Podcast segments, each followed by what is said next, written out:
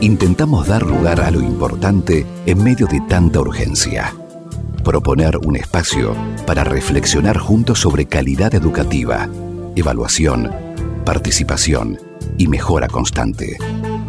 Aula Abierta, una propuesta de la Unidad de Promoción de la Calidad de la Universidad de Buenos Aires. Aula Abierta, por Radio UBA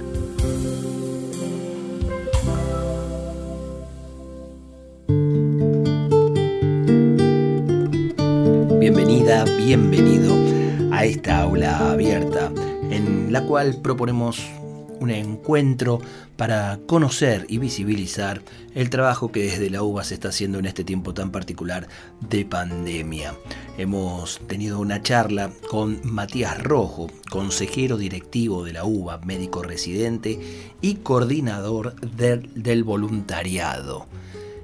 Vamos a conocer de primera mano con Matías Rojo lo que se está haciendo, una de las tantas acciones que desde la UBA se están llevando adelante en este tiempo tan particular que nos toca vivir. Quédate, acompáñanos, sé parte de esta aula abierta. Aula abierta por Radio UBA 87.9.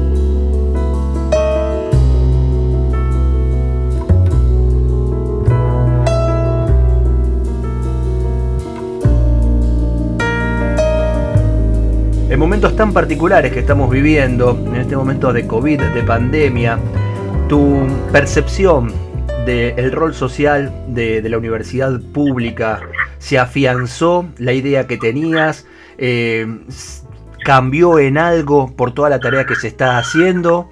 ¿Cuál es tu percepción hoy?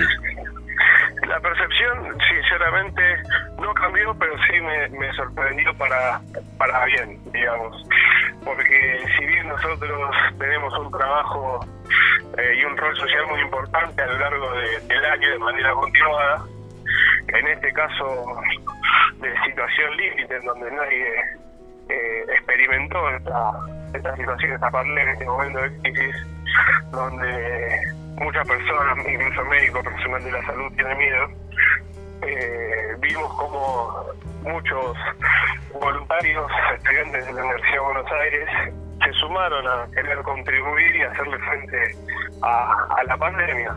Eh, teniendo en cuenta que es estar exponiendo y lo hicieron pura y exclusivamente con vocación de, de, servicio, con un compromiso en particular y la verdad que participamos en conjunto con todos los estudiantes en distintos programas y, y tuvimos un rol bastante cantagónico y seguimos teniéndolo, ¿no? Dentro de, lo que está sucediendo hoy en día. Ya me vas a explicar, nos vas a contar ese rol protagónico que está sucediendo, pero además de eh, e, esa sorpresa que decís en cuanto a la disposición que hubo, también empezaste diciendo, si bien soy consciente de que hay un rol social continuado de la universidad, y evidentemente esa continuación es una enseñanza y, son principios que quien pasa por la UBA en un momento como este desarrolla aún más, ¿no?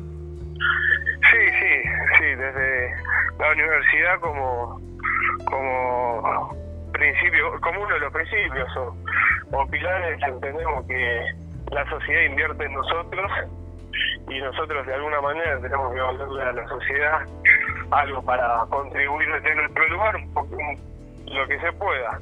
Y en ese contexto, durante todo el año estamos participando en barrios vulnerables, haciendo atención primaria de la salud, un trabajo interdisciplinario con las distintas facultades, de manera continuada para tener un seguimiento y que no sea solo una una ayuda aislada. Esto lo venimos haciendo en conjunto con el programa de Buena. Y bueno, y ahora se intensificó y se masificó por esta situación que estamos, que estamos viviendo. Eh, así que sí, es una de las reivindicaciones que tenemos y que eh, si bien no, en este caso no es una responsabilidad eh, legal que podemos llegar a tener en la universidad si nosotros lo tomamos como una responsabilidad moral, ética, si se quiere, para, para poder contribuir y aportar en estos, en casos. Y cuando hablas de contribuir y aportar, ahí sí, contanos las particularidades del rol de, de, la UBA, del voluntariado particularmente en este momento.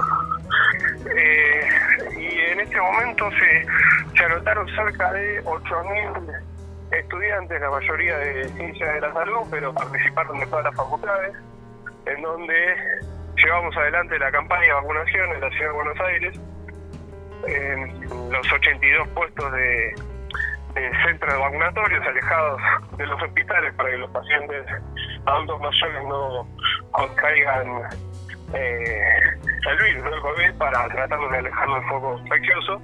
Eh, se llevó adelante de arriba abajo eh, con voluntarios de la Universidad de Buenos Aires, vacunadores, coordinadores, incluso administrativos que recepcionaban a los pacientes, etcétera.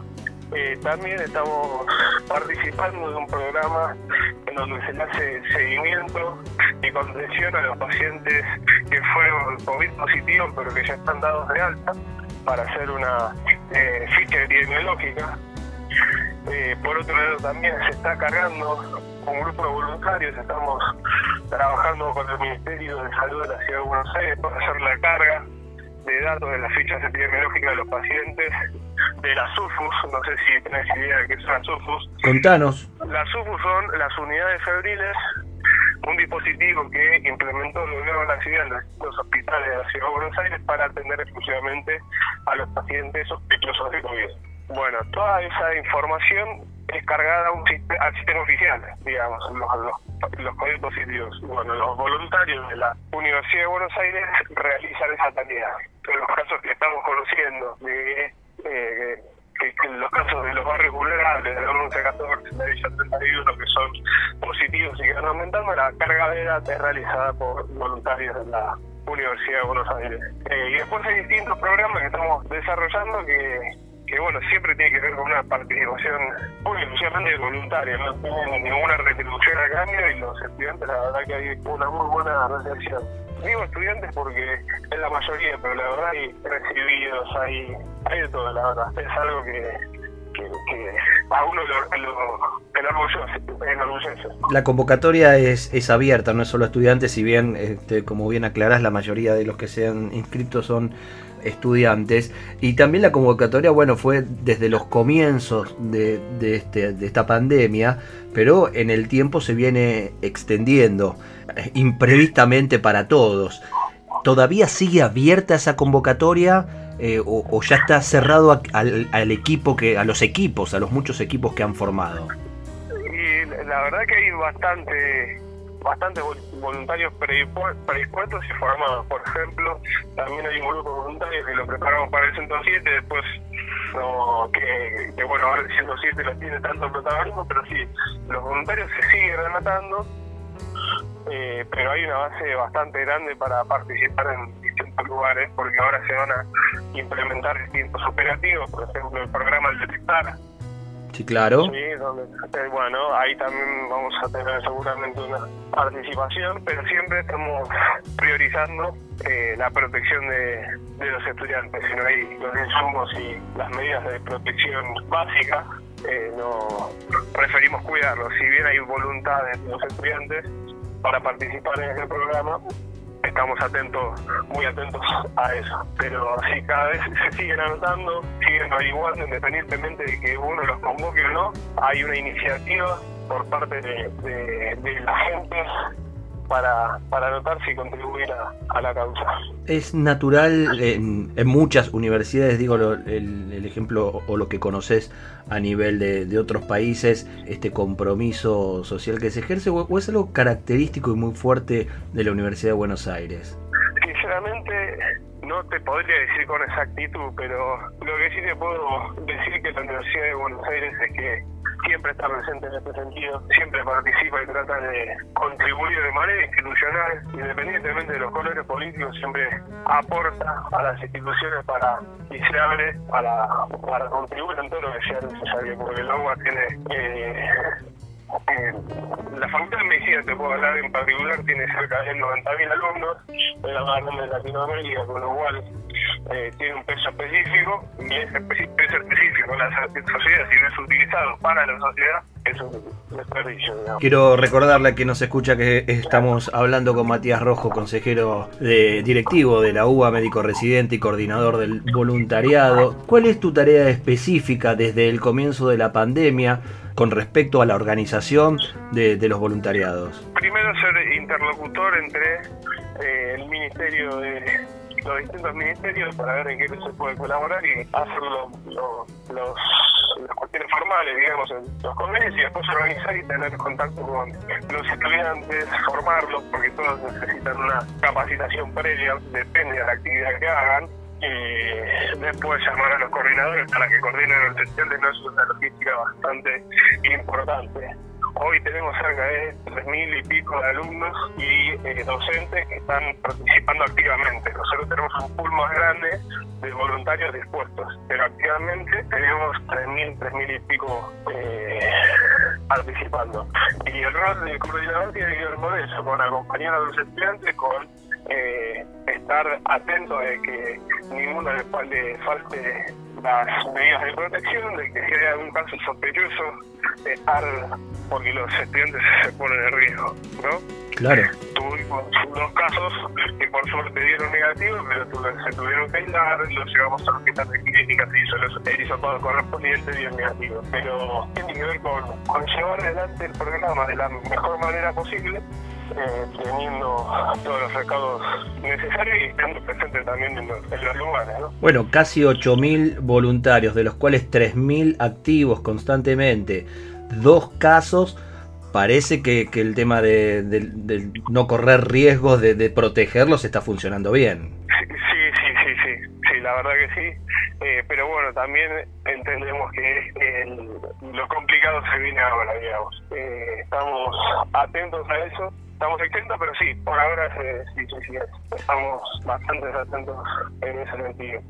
Me, me, interesa esto, esto que dijiste, lo complicado se viene, se viene ahora, en función de que, bueno, nosotros venimos ya con, con más de dos meses de cuarentena, de prevenir, una de, las sociedades que más, más temprano ha tomado decisiones al respecto. ¿Cómo notás no solo a, los voluntarios, a, quienes eh, están poniendo su esfuerzo, su disponibilidad de tiempo eh, en cuanto a la energía después de todo, todo este tiempo pasado, sino también a la sociedad en sí, ¿no? que, que empieza un poco a desgastar, a creer que ya está el tiempo cumplido y justamente estamos como arrancando el momento más complejo. Exactamente, exactamente. Sinceramente yo creo que la cuarentena es lo único lo único que, sería lo más efectivo. Es muy difícil sostener la situación por la por lo que la situación económica del país está viviendo, porque hay gente que, que tiene otras prioridades, si se quiere, es una, un esfuerzo individual para el bienestar general, ¿no? Para, para toda la comunidad hay que pensar en, los derechos grupales en estos momentos, sino no solo en, lo individual. Que lo complicado sería ahora sí Sí, sí, lamentablemente es el momento donde el virus se siente más cómodo, por decirlo de alguna manera, es donde se están multiplicando los casos de manera bastante progresiva, de manera exponencial, eh, y bueno, esperemos eh, que el sistema de salud pueda estar a la altura de, las circunstancias. Y en cuanto a al voluntariado, ¿hay alguna toma de decisión sobre otros planes de acción? ¿Se sostiene con lo mismo? ¿O viendo lo, que viene hay que empezar a diseñar nueva forma de trabajo? En función de lo que estamos, de lo que de la experiencia que vivimos en estos dos meses, puedo decir que eh, las cosas son muy dinámicas y cambian de un día para el otro. Eh, si bien hay una planificación y una estrategia, puede ser que salga bien o que salga mal. Por ejemplo eh, concreto, habían implementado el Ministerio de Salud de la Ciudad de Buenos Aires un sistema de, como si fuera traslado de los pacientes de los barrios vulnerables con síntomas sospechosos de COVID a las unidades febriles. Este es el Corona 1, no sé si te suena o no, que estuvo, tomó público conocimiento en el Hospital Ramón Mejía. Bueno, eh, se implementó ese programa donde como voluntarios también íbamos a, a participar eh, la carga de datos y el seguimiento de esos pacientes, porque una vez que el paciente ingresa, que es el centro de atención primaria de salud, el centro de atención que está más cercano a los barrios vulnerables, eh, entra el paciente y después se lo pierde. No se sabe si fue a la unidad civil para hacerse el hisopado o no, no se sabe si se aísla, no se sabe absolutamente nada que pasaba en ese momento. Y la intención era eh, trasladar por decirlo de una manera, los pacientes sospechosos de COVID eh, a las distintas unidades civiles. Eso se ve que no funcionó de la manera que esperada y se dio de baja el programa, por decirlo, eh, por darte un ejemplo, digamos, ¿no? eh, ahora se está implementando el programa del detectar, que es ir eh, la búsqueda activa de, de casos sospechosos de COVID en donde está trabajando en conjunto la Ciudad de Buenos Aires con Nación y en los barrios vulnerables, donde también por ahí, en función de, conversaciones que estamos teniendo con el Ministerio, si se cierra todo bien, los estudiantes que quieran pueden participar porque esta es una eh, tarea que requiere una exposición particular también. Con respecto a esa exposición particular, ¿cómo, cómo es tu, tu día habitual, lo, lo doméstico, digamos? ¿Cuáles son tus cuidados eh, especiales, digamos? Intuyo yo, muy diferentes a, a los de la mayoría que, que, estamos resguardados, pero no en contacto tan, tan directo, tan directo además sin saber cuán directo, por, por esto de que eh, es, es, todo riesgo, pero no sabes cuándo está y cuándo no el virus. No, tal cual, aparte se estima que hay eh, mucho, la mayoría de los pacientes son asintomáticos, entonces no sabemos quién eh, es portador o no de, COVID. Y las medidas de protección son las que todos conocemos, el uso de barbijo, el lavado de manos, la distancia social, cuando entro a mi casa se me traigo las zapatillas, me dedico prácticamente, pero sí, estoy aislado, estoy solo en, mi departamento y trato de tomar todos los recaudos necesarios y por ahora estamos exentos de que no quiere decir que no, en algún momento no lo contraiga, que no. Claro, lo, lo consideras como una como una posibilidad. To, todos los días sabes que estás conviviendo en esa posibilidad, ¿no? Y, y sí, y, y, eso es lo que le transmitimos también a los voluntarios que se acercan, de que sean conscientes de que nos estamos exponiendo a una situación, que valoramos eh, esa voluntad y ese compromiso, que incluso en muchas, en muchas áreas de eh, que competen directamente a la actividad que tienen la responsabilidad no quieren o no asumen ese, ese compromiso por la situación. La verdad que es una situación particular y compleja, porque un personal de la salud está preparado para cuidar o para atender y no para ponerse riesgo para morir. ¿no? Eso hay que concientizar a todos y tener bastante cuidado con respecto a. Contame algunas, algunas situaciones que, que te quedan marcadas en, en, todo este tiempo que venís trabajando, poniendo el cuerpo, el, el, compromiso directo en, en, el trabajo de, protección y, de dar servicio. Llegás a tu casa, te acostás con esas imágenes, con esos momentos. Y es, hay como una situación, son situaciones encontradas, porque por un lado eh, hay eh, mucho, ¿cómo explicarlo? Eh, ay, no me sale la palabra, pero cuando uno está reconfortado, mucho eh, cuando, con respecto a los pacientes, a los, eh, a los adultos mayores que cuando vinieron a vacunarse están agradecidos por la atención, el voluntario se emociona, hay un clima, la verdad, muy muy solidario en ese sentido, y la verdad que eso eh, a uno lo conmueve porque ve, ve lo mejor de, de, uno. Y después, por otro lado, también eh, se genera en ese ambiente donde está uno todo el tiempo metido, un, un estrés constante en el personal de, la salud que está expuesto, que está metido en la vorágine, que hay situaciones constantes, eh, información en exceso, eh, hay una situación de, de, estrés que, que, están viviendo y sufriendo tanto el personal de la salud como la gente en cuarentena, por ejemplo, por un dato, el consumo de alcohol en cuarentena aumentó de manera considerable. Uh -huh. También el consumo de benzodiazepinas en personal de la salud también.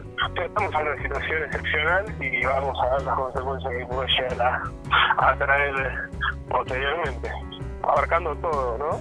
Claro, sí, sí, veo interesante esta de la mirada a, la pospandemia, ¿no? Sí, tal cual. Sí, a las consecuencias que puede haber en una sociedad. Exacta, exactamente, exactamente. Pero, pero bueno, yo soy siempre de los que piensan de que las cosas pasan, pasan por algo y hay que sacar, hay gente que, que tiene la responsabilidad, la iniciativa de hacer las cosas para, para mejor a lo mejor para transformar y estas son, si bien son crisis también es un momento de oportunidad, es un momento donde como donde los los más desprotegidos toman un protagonismo, la salud que siempre fue dejada de lado, la educación que siempre fue dejada de lado desde el punto de vista presupuestario, hoy están cobrando un rol relevante en una situación que no teníamos por qué vivir, ¿no? Pero después de esto tiene que cambiar un poco la situación y la, la prioridad con respecto a la salud, a la educación, que son derechos y que no sé si están del todo bien remuneradas. Es los personal esencial, la prioridad de las, las personas que dejan que tienen un protagonismo importante y que brindan derechos a, a, todos. Sin duda, sin duda es un momento también, además, para, para los que no están tan en el día a día y en el estrés que, se está viviendo y que estás contando para la reflexión, porque no es solo una cuestión de, autoridades y de gobiernos, sino también de una sociedad que, considere, valora y, reclame eh, esa, esa, educación y esa, y esa salud bien consideradas por, por un país, ¿no? Sí, sí, sí, la consideramos como consideramos esos dos ítems como derechos, mismo tiene que ser un derecho real y no un eslogan, ¿no? Porque vemos como en los barrios vulnerables la salud por ahí no tiene mucho acceso, lo mismo que, en la educación, si bien ahora que se virtualizó, digamos, la, educación, hay una brecha eh, muy importante los que pueden y tienen acceso al wifi, a internet, etcétera, de los que no. Claro y entonces ahí si bien la educación es gratuita, etcétera, etcétera, no hay igualdad de oportunidades para tener acceso al material de estudio, al llevar al día eh, las tareas, etcétera. Hay que replantearse un montón de cosas, pero, pero bueno, estamos transitando este momento. La igualdad de oportunidades que es tal vez también una de, de, de las finalidades, de los objetivos de una universidad pública también, ¿no? Exactamente, de, una universidad pública, de, un gobierno, imagino, de, buscar la equidad, eh, de, igualar oportunidades, de que todos tengan los mismos derechos. Eso es lo que uno anhela. Pero bueno. Estás escuchando a Matías Rojo, consejero directivo de la UBA, médico residente, coordinador del voluntariado. Estamos charlando del rol social de la universidad pública, de la UBA, en este contexto de pandemia estamos viviendo.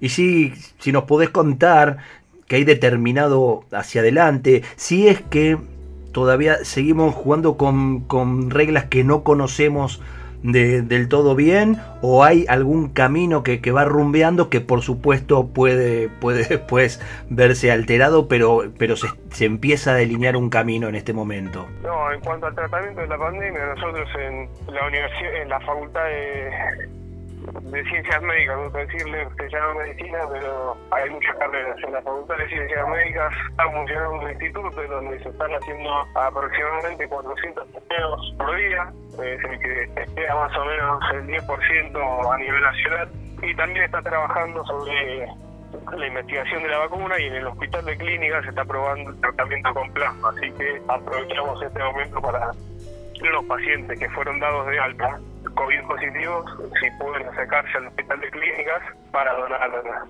plasma como posible tratamiento. hay algunas evidencias, no del todo, que se están eh, evaluando como posible tratamiento y, y hay una mínima esperanza hasta que llegue la vacuna, pero por ahora no hay, no hay certezas. No hay certezas, la cuarentena es, el camino conocido por este momento, el que nos tiene más a salvaguarda. Hay mucho trabajo de testeo, hay mucho trabajo de asistencia. La UBA está desarrollando un voluntariado activo.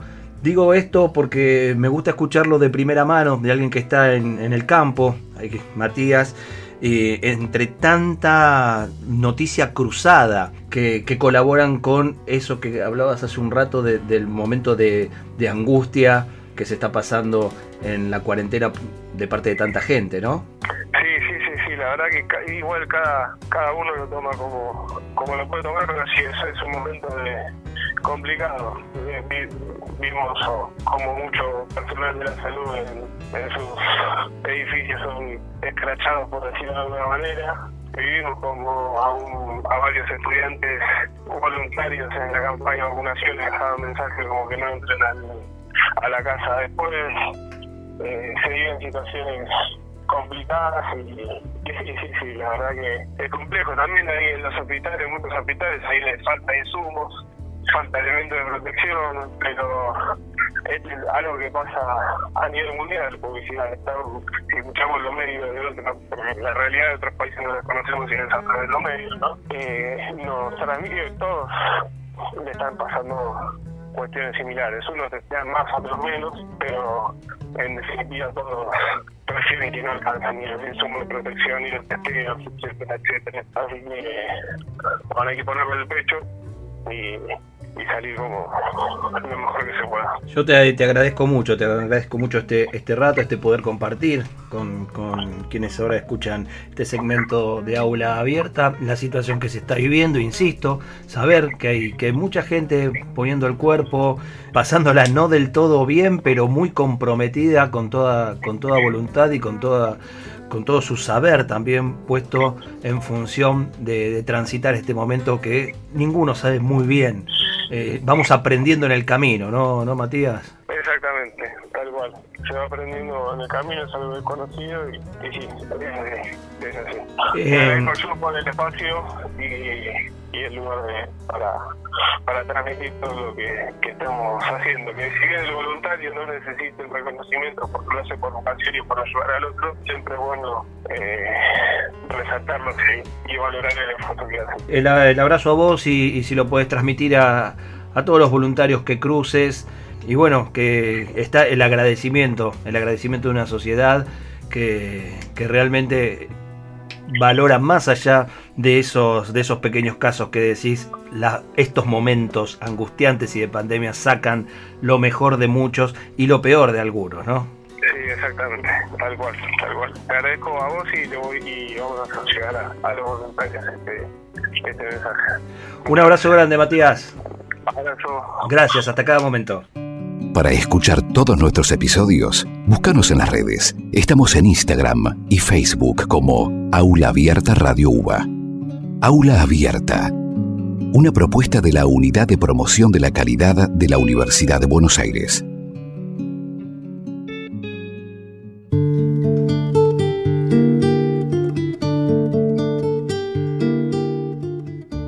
Agradezco mucho que nos hayas acompañado. Hoy tuvimos la posibilidad de conocer la mirada y el qué hacer en este tiempo de pandemia de Matías Rojo, consejero directivo de la UBA, médico residente y coordinador del voluntariado. Cada vez que podamos vamos a convocarte a esta aula abierta para seguir conociendo la actividad que desde la UBA se está llevando adelante en este tiempo tan especial que estamos viviendo todos de pandemia. Muchas gracias.